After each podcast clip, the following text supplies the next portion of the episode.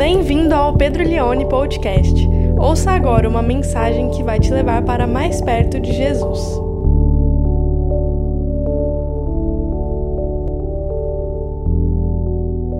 Apocalipse, capítulo de número 5, no capítulo inteiro, diz assim a palavra de Deus: Vi na mão direita daquele que estava sentado no trono um livro em forma de rolo escrito por dentro e por fora e selado com sete selos. Vi também um anjo forte que proclamava com voz forte, dizendo: Quem é digno de quebrar os selos e abrir o livro?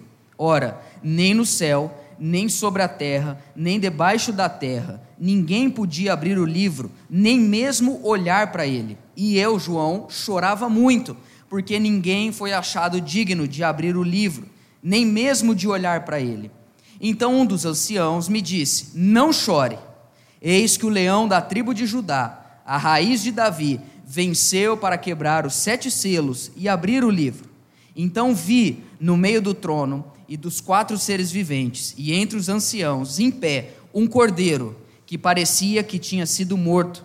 Ele tinha sete chifres, bem como sete olhos, que são os sete Espíritos de Deus enviados por toda a terra. O cordeiro foi e pegou o livro da mão direita daquele que estava sentado no trono. E quando ele pegou o livro, os quatro seres viventes e os vinte e quatro anciãos se prostraram diante do cordeiro, tendo cada um deles uma harpa e taças de ouro cheias de incenso, que são as orações dos santos. E cantavam um cântico novo, dizendo: Digno és de pegar o livro e de quebrar os selos, porque foste morto e com o teu sangue compraste para Deus os que procedem de toda tribo, língua, povo e nação, e para o nosso Deus os constituísse reino e sacerdotes, e eles reinarão sobre a terra. Vi e ouvi uma voz de muitos anjos ao redor do trono, dos seres viventes e dos anciãos, cujo número era de milhões de milhões e milhares de milhares, proclamando com voz forte: Digno é o cordeiro que foi morto de receber o poder, a riqueza, a sabedoria, a força, a honra, a glória e o louvor. Então ouvi que toda criatura que há no céu e sobre a terra, debaixo da terra e sobre o mar, e tudo o que neles há, estava dizendo: A aquele que está sentado no trono e ao cordeiro, sejam o louvor, a honra, a glória e o domínio para todo sempre. E os quatro seres viventes respondiam: Amém. Também os anciãos se prostraram e o adoraram. Meus queridos, o título da nossa mensagem é Leão e Cordeiro. Leão e Cordeiro. O apóstolo João tem uma outra visão agora de um rolo, mais ou menos assim, ó, que estava na mão direita do Todo-Poderoso que estava sentado no trono. Então, o Todo-Poderoso tem um rolo, e esse rolo tem sete selos. Os sete selos do Apocalipse são sete botões de cera que fecham esse livro. Sabe aqueles botões que você com o sinete colocava é, o símbolo do rei, e aí é, esse selo ele era secado e ele fechava esse rolo. Então, quando a gente fala de selo no Apocalipse, nós estamos falando desse selo que tem a marca real. E esse rolo está na mão direita desse que está sentado na sala do trono. E a pergunta que surge é: quem é digno de abrir esse rolo e entender qual é o sentido da história? O sentido da história. O rolo, ele traz para nós a história de toda a humanidade, o sentido da história e quais, quais são os desígnios, a vontade de Deus para isso. Antigamente, eu cheguei a pegar isso no final da, da minha. Eu acho que eu peguei o final da enciclopédia. Quantos lembram da enciclopédia? Enciclopédia, você ia fazer um trabalho na escola, aí você tinha que ir na biblioteca Altino Arantes, provavelmente aqui em Ribeirão Preto, e aí você ia na biblioteca e pedia uma enciclopédia, porque você tinha que fazer um trabalho, e esse trabalho tinha que ser enfolhar um maço, com o espaçamento de um dedo de parágrafo e você tinha que fazer uma pesquisa muito sofisticada na enciclopédia. E aí o professor falava assim, mas não é para copiar, para usar as suas palavras. E aí, lógico que a gente era muito habilidoso é, em pegar as mesmas palavras e só trocar a ordem delas. e mostrar e apresentar aquilo para o professor. Né? Tinha, tem também o dicionário, que na minha época ainda era chamado de pai dos burros. Você já ouviu essa expressão? O dicionário também tinha um propósito de pesquisa. É, eu me lembro que todo pregador, quando estava começando a pregar, ele não sabia muito o que dizer, ele ia falando tudo que as palavras significavam no dicionário. Então ele ia pregar, não, não tinha muito conhecimento teológico, ele falava assim, por exemplo, amor. O que, que o dicionário diz que é amor? Aí fala o dicionário. Aí, fé. O que, que o dicionário diz que é fé? Então, o dicionário também tinha essa função para trazer luz para nós, para nos, nos explicar o significado das coisas. Porém, é muito mais do que significado aqui, quando nós vemos essa pergunta surgir no céu. Quem pode abrir esse livro? Quem pode abrir esse rolo? é muito mais do que quem pode descobrir o significado ou o conteúdo da vontade de Deus. A pergunta não é quem consegue descobrir o sentido da história. A pergunta é quem é digno de fazer isso. Quem é digno? Quem tem moral? Quem tem mérito? Quem tem capacidade não apenas de desvendar o conteúdo, da vontade de Deus para o universo, mas quem tem capacidade de fazer com que a vontade de Deus seja colocada em prática, seja cumprida. Ninguém.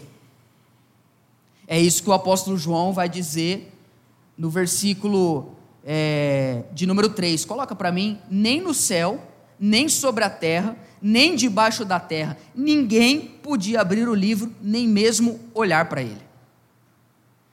Nem mesmo olhar. Eu cresci assistindo Faustão, vocês assistiam, ainda tem, né? O Faustão.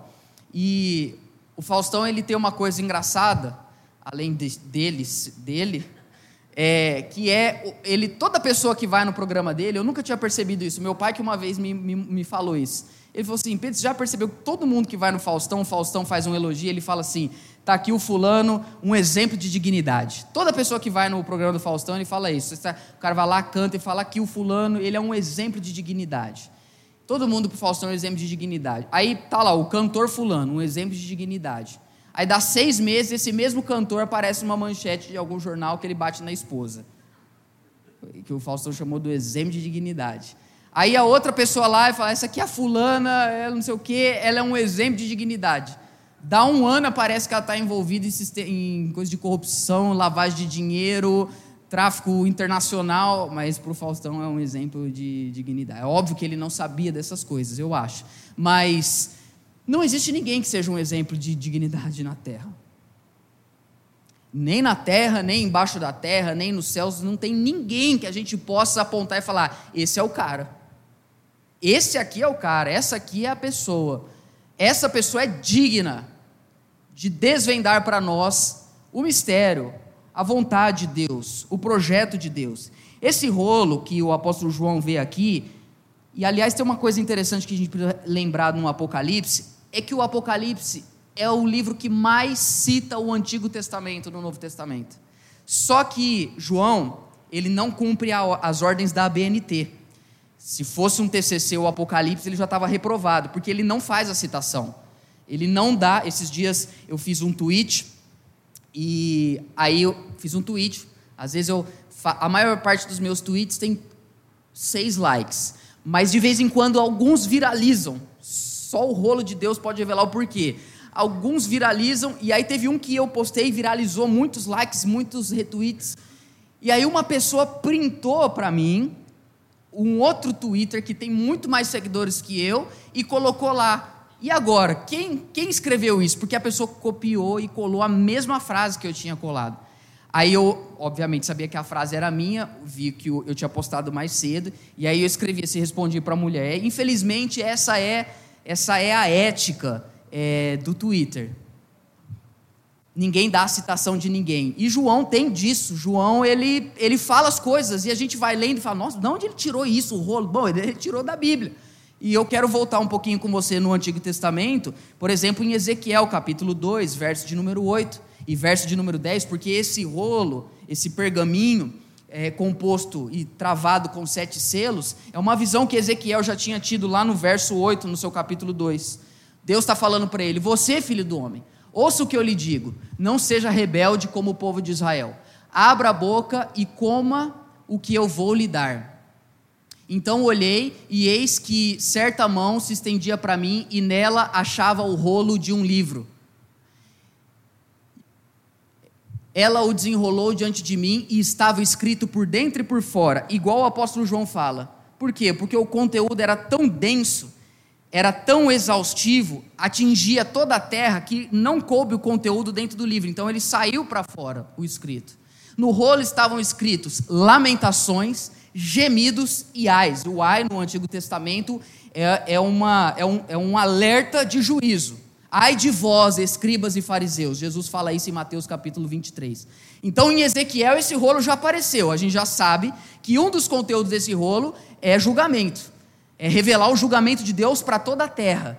Mas tem um outro versículo que está lá em Isaías capítulo 29, versículo de número 11, Antigo Testamento, nós temos de novo o relato desse rolo, desse livro, que traz para nós e revela para nós os desígnios, a vontade de Deus. Verso 11 diz assim: Para vocês, toda a visão já se tornou como as palavras de um livro selado. Então, Deus está falando por meio do profeta Isaías. Se derem um livro a alguém que sabe ler, dizendo, leia isso, por favor, a pessoa vai responder: Não posso, porque está fechado. Não consigo entender a vontade de Deus. Não consigo saber o sentido da história. Não consigo entender o significado da existência. Porque o livro está fechado. Eu sei ler, mas eu não consigo. E se derem um livro a quem e se derem o livro a quem não sabe ler, dizendo, leia isso, por favor, ele responderá, não sei ler. Verso 13. O Senhor disse, visto que esse. Não, peraí, estava onde, Mar? Isso, é o 12, só até o 12. E se derem um livro a quem não sabe ler, dizendo, leia isto, por favor, ele responderá, não sei ler. Então, desde lá do Antigo Testamento, nós já percebemos que a vontade de Deus, a revelação de Deus para a nossa vida, para a história, ela não pôde ser entendida no Antigo Testamento porque o livro estava fechado, porque o livro estava selado. Agora, quando nós pensamos em livro, e dentro do contexto bíblico, a gente pode pensar em Bíblia também. A gente pensa em qual é o livro, quando a gente pensa qual é o livro que revela a vontade de Deus? É a Bíblia, certo? Por isso que a gente lê ela todo dia. Mais ou menos. É a mesma coisa lá no Antigo Testamento. Deus tinha falado com o povo, tinha revelado a vontade dele para o povo, eles tinham a Torá, eles tinham os cinco primeiros livros da Bíblia, eles tinham os escritos proféticos, que é o que o João mais usa para escrever o Apocalipse.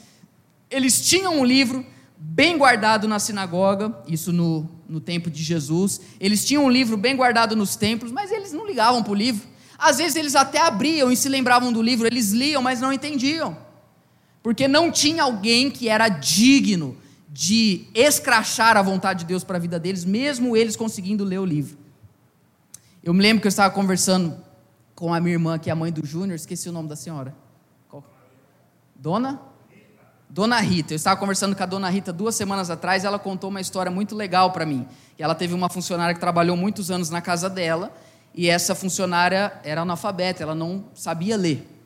Mas ela é, gostava muito da Bíblia, e a Dona Rita contou para mim que todo dia, quando essa mulher ia sair de casa para trabalhar, ela pegava a Bíblia dela, ela colocava no peito e falava assim: Hoje eu li a Bíblia. Não foi isso que a senhora falou para mim? Hoje eu li a Bíblia. E ia para trabalhar.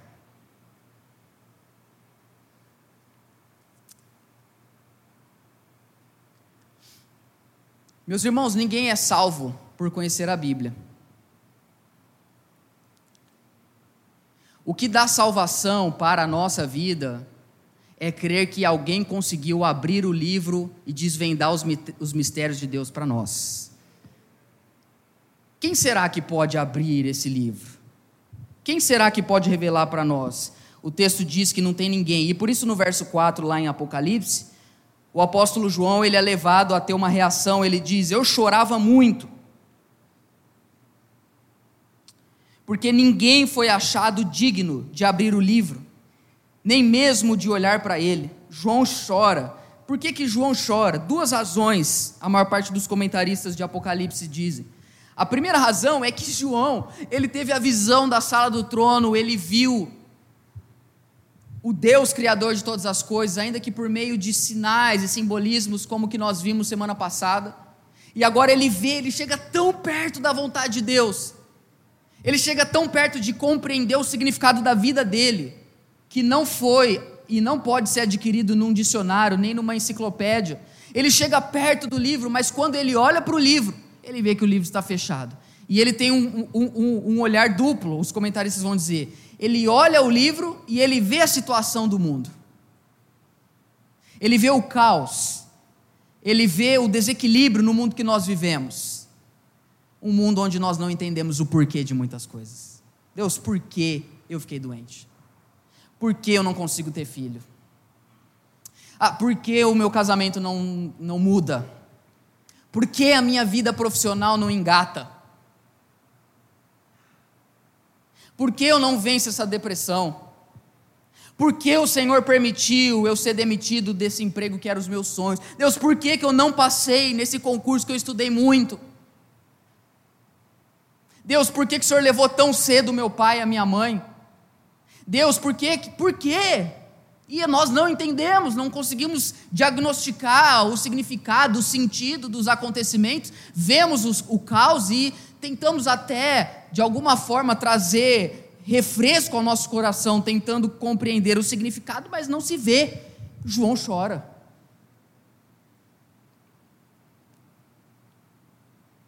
E eu acho estranho quando não há mais espaço para lágrimas na nossa espiritualidade. Porque tem momentos que a gente deveria estar chorando em vez de estar apático. Tem momentos que nós deveríamos definitivamente chorar muito, porque não tem ninguém que é capaz de resolver aquela situação. Não tem ninguém no céu, não tem ninguém na terra, não tem ninguém debaixo da terra, não tem ninguém que possa e que é digno de resolver, de trazer sentido, de trazer significado.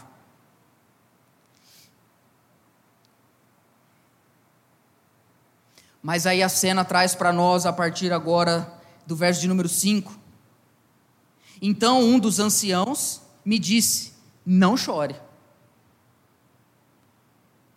Esse não chore que João ouve, não é no sentido de, não, você não pode chorar. Mas é no sentido de, João, é que você precisa ouvir algo. E repara que eu, eu quero que você preste muito atenção ao que vai ser dito agora.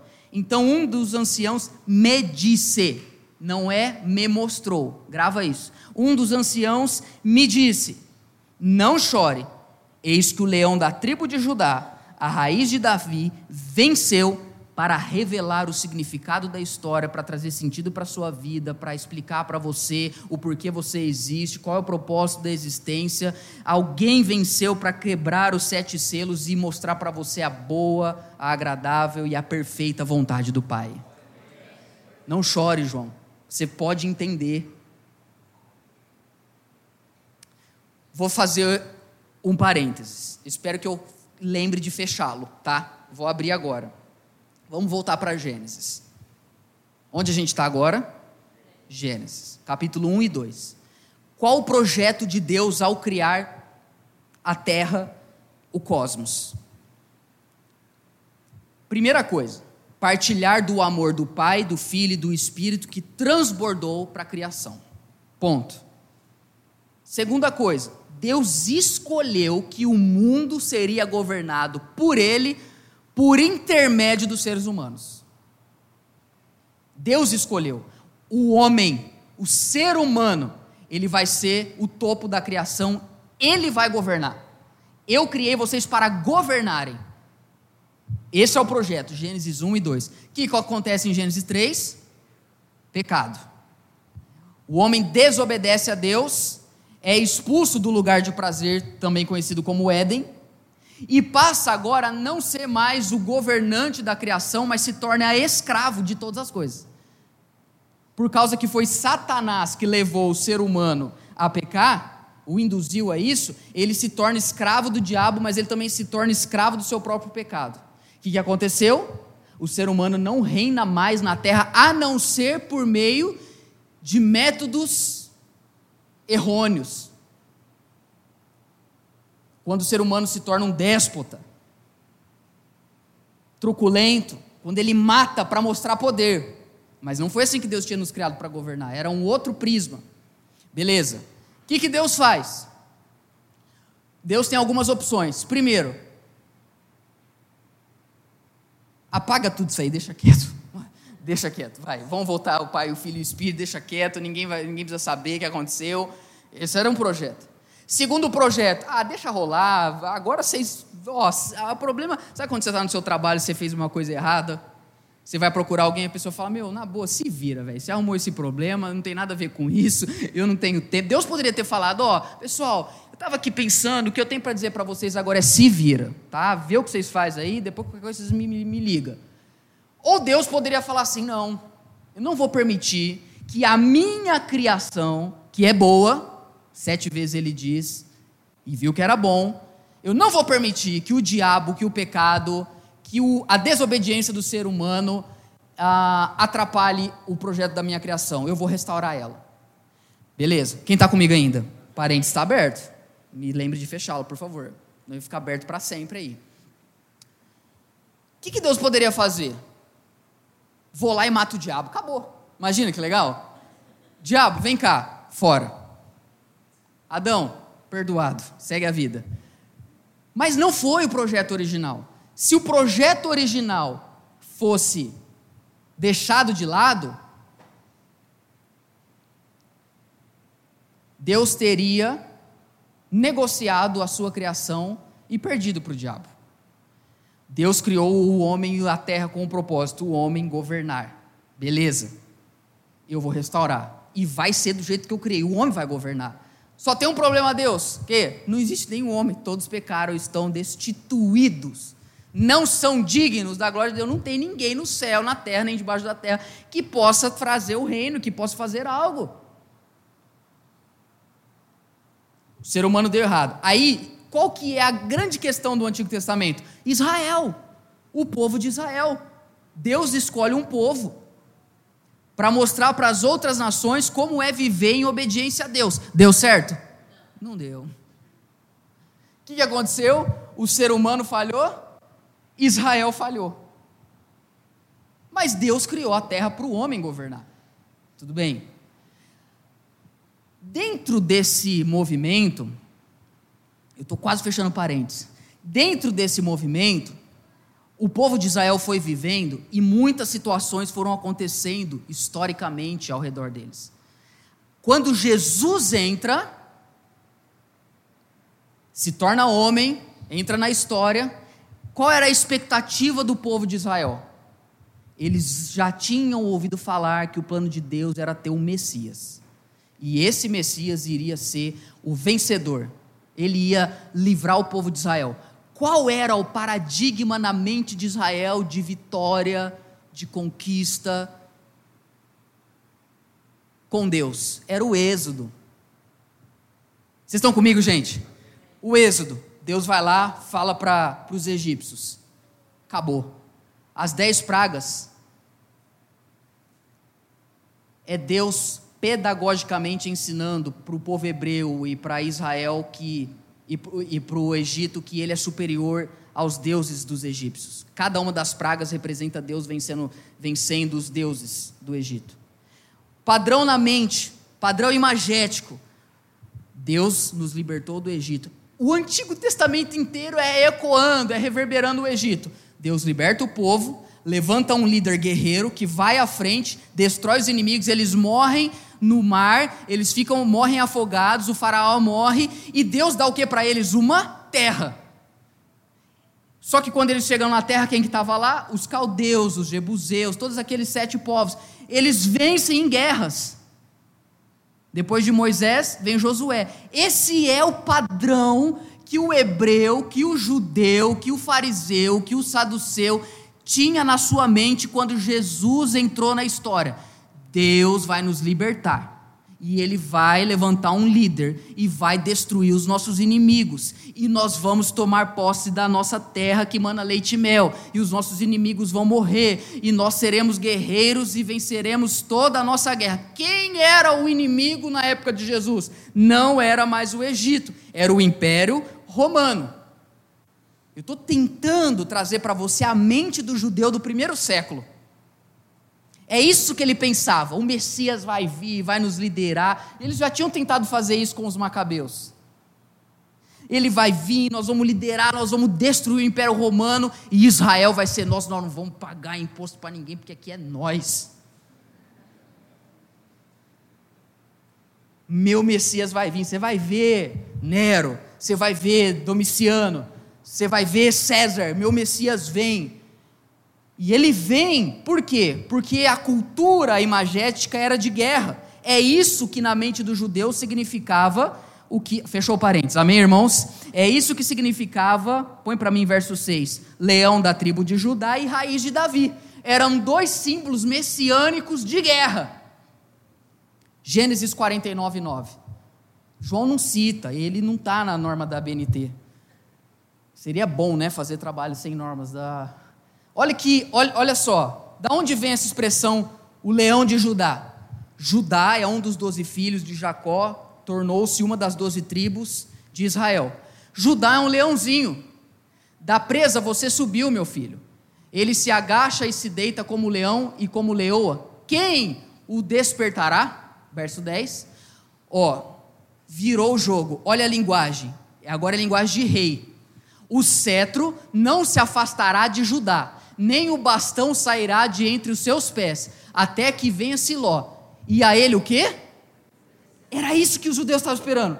O Messias vai vir, velho, e a galera vai se dobrar diante dele, vai todo mundo obedecer ele. Ele é o leão de Judá. O que é a raiz de Davi? A profecia está em Isaías, verso 11, capítulo 11. Isaías, capítulo 11, a partir do versículo de número 1. Olha que diz Isaías do trono de Jessé, Jessé é o pai de Davi. Quem está comigo? Vocês estão acordados, amém? Jessé é o pai de Davi. Davi é da tribo de Judá.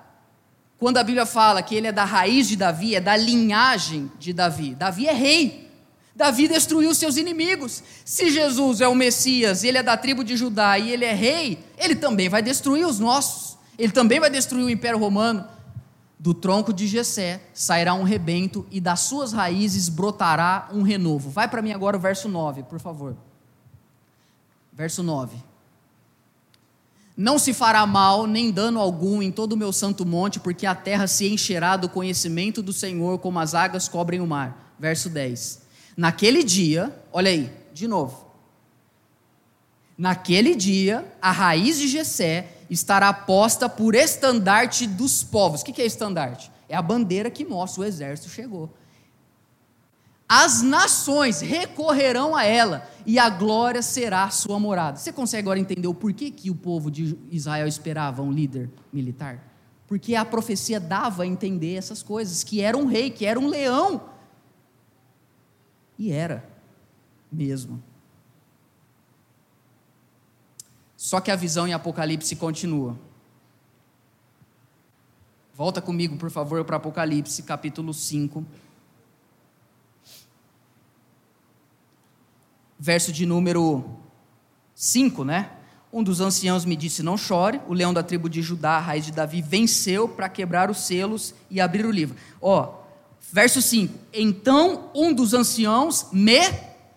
Ele ouviu, é o leão de Judá, e é é a raiz de Davi, e é. Ele ouviu, mas agora ele vai ver. Verso 6. Então vi, no meio do trono e dos quatro seres viventes, e entre os anciãos, em pé, um cordeiro que parecia que tinha sido morto. Leão e cordeiro.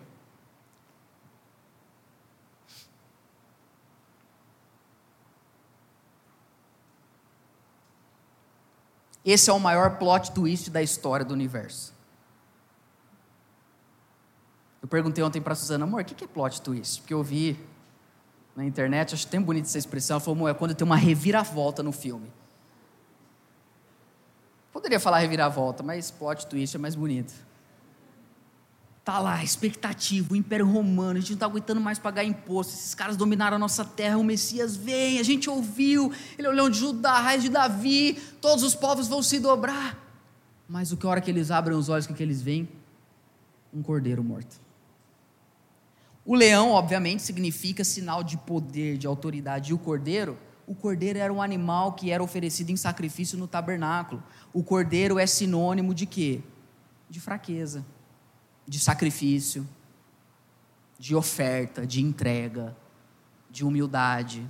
Como uma ovelha muda foi pelo matadouro. O cordeiro é o quê? O cordeiro é um animal puro, que agrada a Deus quando ele é morto.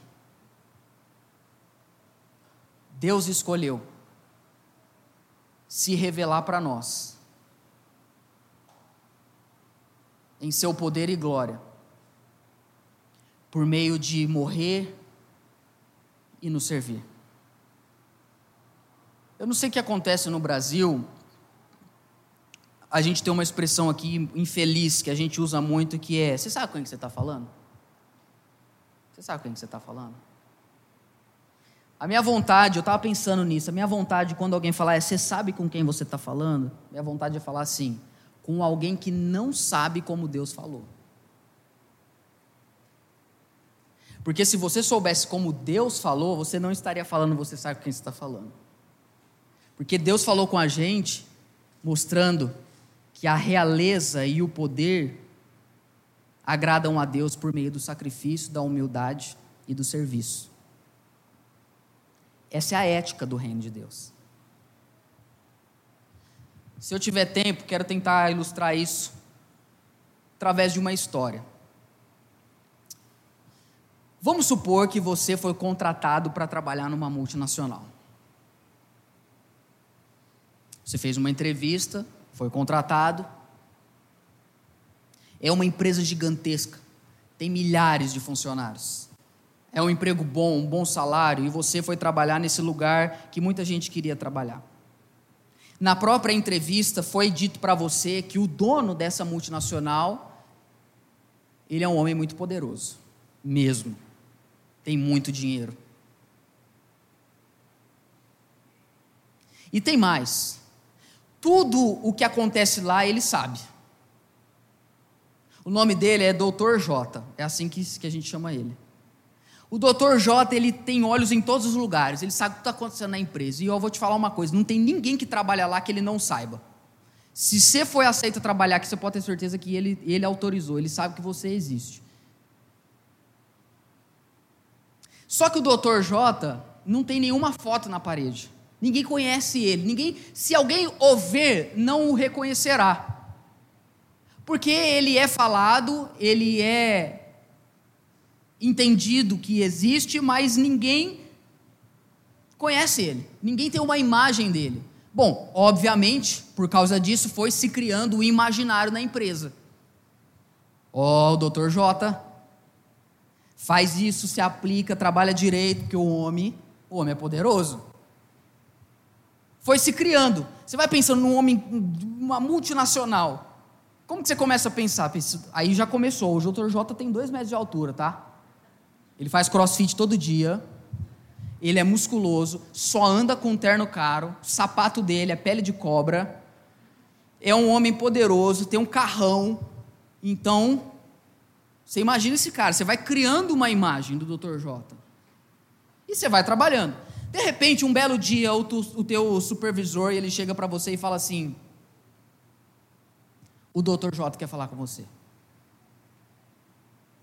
E é consenso na empresa que você só conversa com ele se ele te chamar. Você fala: Meu Deus, bem hoje que eu vim com essa roupa, bem hoje que eu vim com esse sapato, porque você não me avisou, eu podia ter me preparado para conversar com o homem.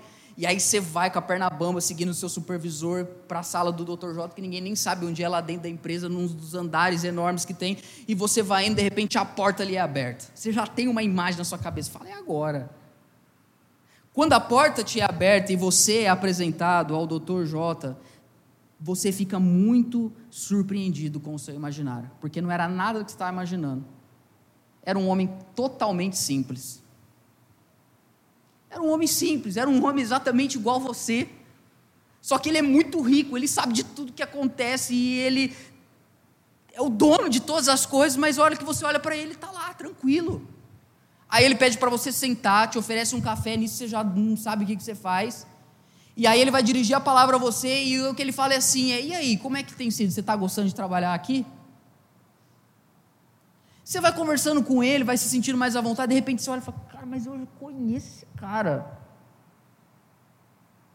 Quando você presta atenção na, nele, você entende que você já tinha visto ele sem saber que era o Dr. J.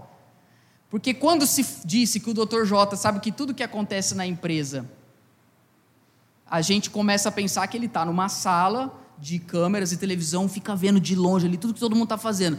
Aí você vai entender que ele sabe que tudo que acontece na empresa, não porque ele está friamente vendo por uma câmera, numa sala fechada, mas porque ele está no meio da empresa, sem as pessoas saberem que ele é o dono. Então ele está no estacionamento, você lembra que ele já parou do seu lado, você lembra que você já comeu com ele no refeitório, você lembra que ele já te ajudou a carregar a caixa, você lembra que ele ajuda a empresa e ele sabe de tudo que acontece porque ele está em tudo que acontece. E o Dr. J tem um nome, na verdade, doutor, ó, o pessoal aí me chama de Dr. J, mas você pode me chamar de Jesus, que é o meu nome, que é para quem está mais assim perto de mim, né? De repente você fala: Meu Deus, eu não acreditava que um homem tão poderoso, que sabe de tudo o que acontece, é tão simples assim. Vamos terminar no Apocalipse, verso 7: O cordeiro foi, pegou o livro da mão direita daquele que estava sentado no trono. Quando ele pegou o livro, agora, meus irmãos, tem três cânticos, é um crescendo de adoração no céu. Primeiro, os 24 anciãos e os quatro seres viventes adoram a Jesus quando ele pega o livro. Depois, os 24 anciãos, os quatro seres viventes e milhões de milhões e milhares de milhares de anjos adoram a ele. E depois, por último, os 24 anciãos, os quatro seres viventes, milhões de milhões, milhares de milhares e toda criatura no céu, na terra e debaixo da terra, todos vão adorar esse cordeiro que é digno de revelar a vontade de Deus. Apenas um das canções eu vou destacar para a gente ir para a parte final, que é a primeira, verso 9. E cantavam um cântico novo, dizendo, verso 9: Digno és de pegar o livro, de quebrar os selos, porque foste morto, e com teu sangue compraste para Deus os que procedem de toda tribo, língua, povo e nação. E o verso 10 é onde eu vou terminar. E para o nosso Deus, você pegou o povo de toda as pessoas de toda tribo, língua, povo e nação. E para o nosso Deus você os constituiu reis, sacerdotes, e eles reinarão onde? Deus fez o que ele tinha prometido. Sim, o ser humano vai governar na terra por meio de Jesus. Mas não era o ser humano em Israel, era. Jesus é o verdadeiro ser humano e ele é o verdadeiro israelita nós somos reino e sacerdotes. Foi isso que Êxodo 19, Deus falou para o povo de Israel. Que nós reinamos na terra porque o Cordeiro nos comprou. Sabe como que a gente reina na terra? Morrendo. As pessoas ouvem. Poxa, o Emerson, cara, ele é um cara bom. Ele tem muito dinheiro, ele é poderoso é o que você ouve, mas a hora que você vê, o que você vê? Um cara humilde. O que as pessoas têm que ver, o que João viu, ele viu um cordeiro como morto. É isso que o apóstolo Paulo, põe para mim, Romanos 12, 1 diz: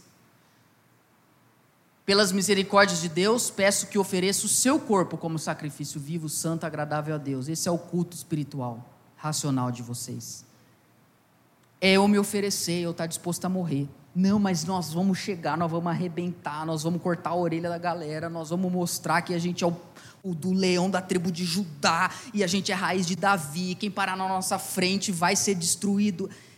Sim, nós somos o povo da tribo é, que segue o leão da tribo de Judá. Sim, o nosso Deus, ele reina sobre todos os povos, mas ele escolheu reinar por meio do sacrifício.